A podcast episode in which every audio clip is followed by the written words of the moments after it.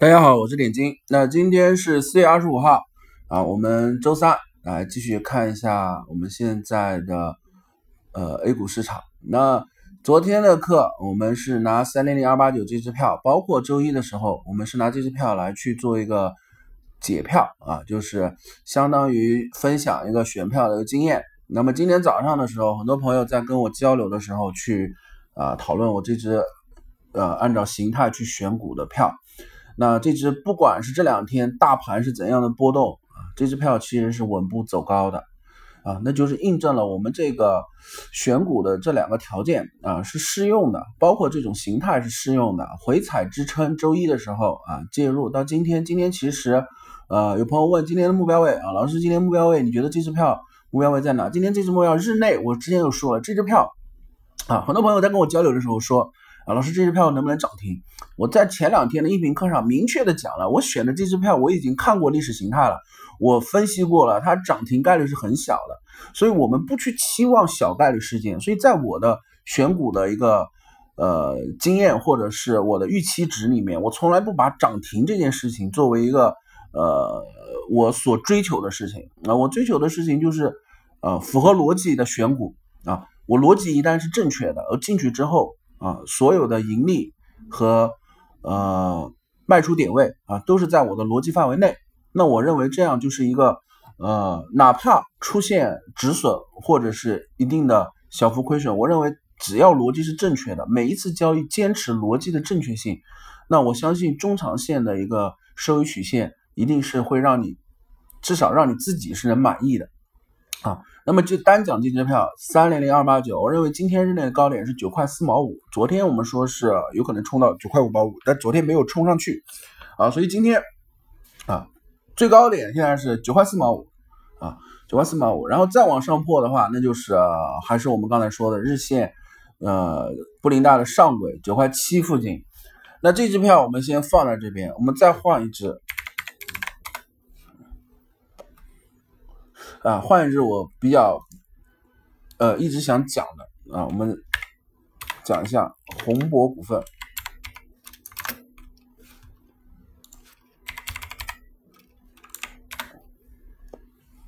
宏博股份零零二二二九啊，零零二二九。那我们再来做一次回顾的练习。首先打开一支票，不要去只看 K 线。第一个习惯是什么？在前面两节课我说了，第一个习惯先看 F 十，你先知道这支票的一个基本情况啊，主营业务是什么啊？这支票主营业务是票据及票证的印刷啊，它的概念啊里面会提到互联网彩票啊、金融 IC、互联网加、融资融券啊等等。然后看它的营收，这支票啊，营业收入是六点九五亿啊，同比下降了百分之十七，净利润是零点一。同比下降了百分之十五，那这财报其实是很差的啊，至少这个财报其实是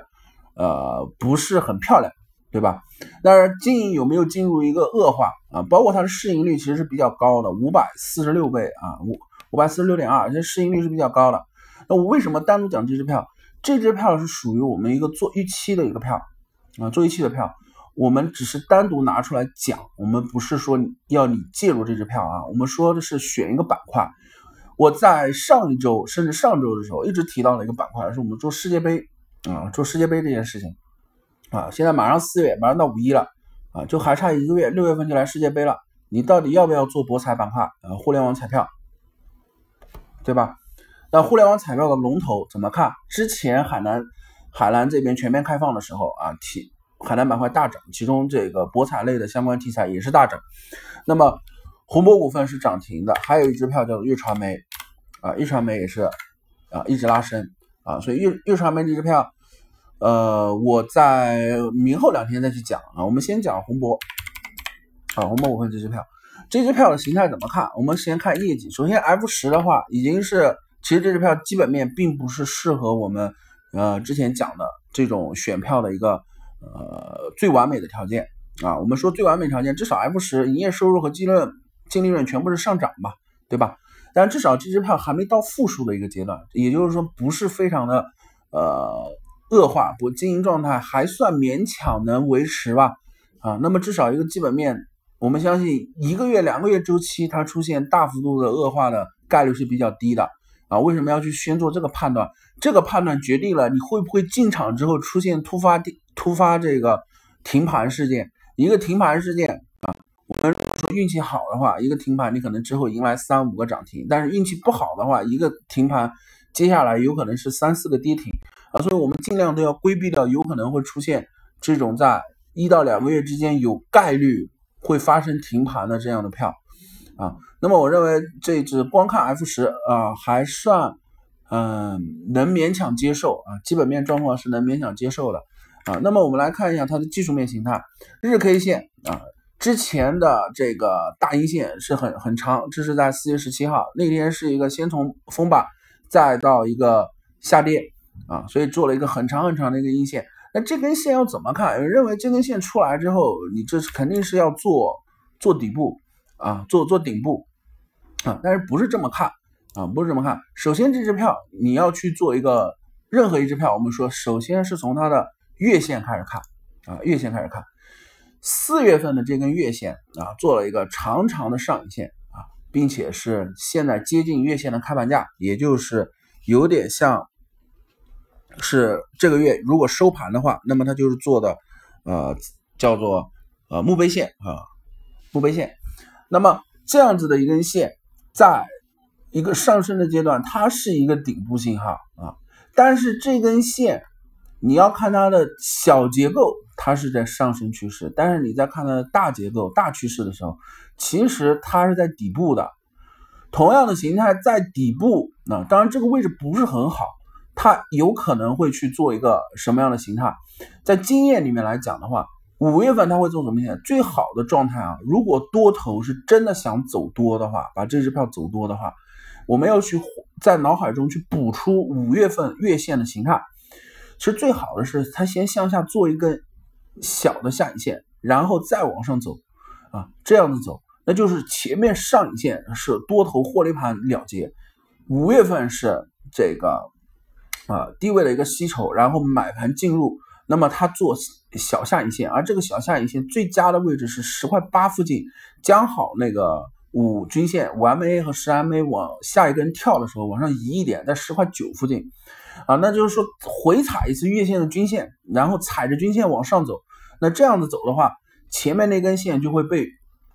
呃的那个跌幅会被补掉啊，会被补掉。我们到五月份的时候会再次去讲这支票，我们可以去到时候看五月份的月线是不是这么走。而为什么五月份的月线我说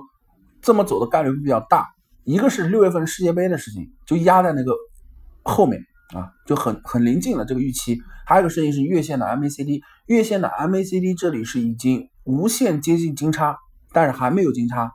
啊。如果说这个位置要变死叉，它必须要月线翻阴线，并且是要跌破前面那根月线的开盘价，也就是说要跌破这个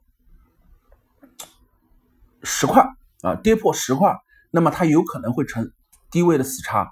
啊，但是如果没有到这样子的一个呃价位的话，它在四月份结束之后守住十一块六这个位置啊，守住十一块六收盘守住这个位置。五月份开盘的时候，月线它是金叉将好啊，月线是金叉将好。那么月线成金叉，至少放量三根红柱。我们不说月线变金叉能走多久啊，能走多么长的周期，三个月、六个月还是十二个月的上涨？我们不要做这样的预判，但凡 MACD 从成金叉前三根红柱啊，保持涨势的形态是没有问题的。而这三根红柱的月份在哪里？五月、六月、七月。所以我认为五月、六月、七月单零零二二二九这支票红魔股份它会怎么走？那五月份做预期上涨啊，六月份高位盘整，七月份可能回落，这时候。那个红柱还在红柱范围内，至于八九十后面怎么走，我们先不确定啊，也不去做这样的分析。所以说，五月份最有可能的是先去补掉前面这个四月份的上影线，而四月份这根上影线的最高点是在十五块五啊，十五块五。所以现在如果从十一块五来计价的话，它到十五块五是有四块钱的空间，所以五月份上涨的空间就是这四块钱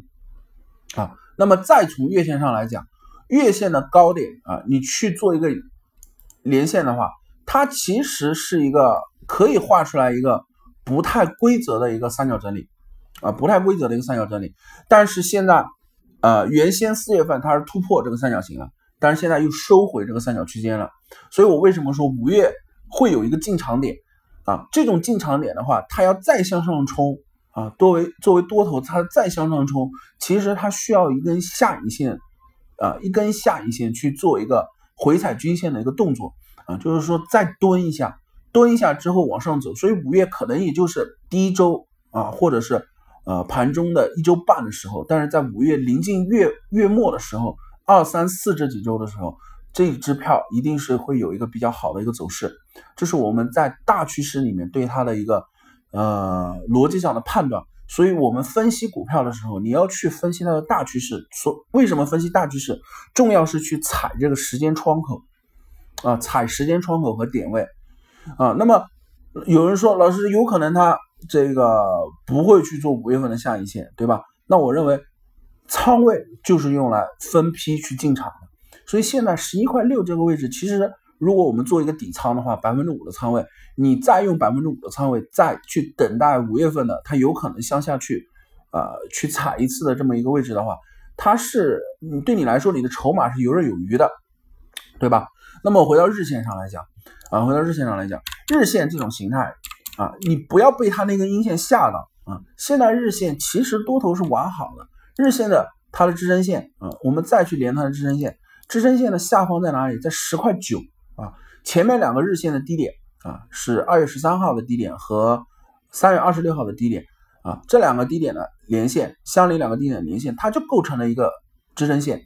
那上涨一波之后回落啊。然后再上涨，那现在它进入回落状态的话，它有没有可能回踩十块九啊？十块九如果回踩到的话，就像我刚才在周一、周二推荐的三零零二八九，那不叫推荐，在就拿这支票单独去讲结构的时候啊，这支票是什么？就是回踩支撑。而宏博股份的话，现在也是到回踩支撑的阶段，所以到回踩支撑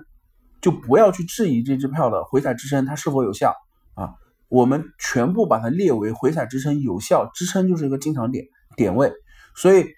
零零零二二九这支票回踩支撑那个位置就是十块九毛五啊，十块九毛五。至于现阶段，现在是包括今天三根小阳线了，现阶段能不能进，它能不能再回踩十块九毛五？如果你觉得你有犹豫，那你控制你的筹码，第一单进场的时候一定是最轻最轻的仓位，这个叫底仓啊，这叫底仓。那么做这种抓趋势回踩上升的时候，我们这其实偏向于一个小的左侧交易啊，小的左侧交易。所以左侧交易里控制仓位的一个分配和布局是非常关键的。那我们在以后的课里面会慢慢的去讲解啊，这种仓位管理和左侧交易和右侧交易的一个对比。那那在节目的最后，我们来讲一下右侧交易。很多人有时候说是做右侧，做右侧就是趋势起来突破。只有突破才做，但是右侧交易有一个最重要的两个原则，右侧交易的胜率在百分之四十，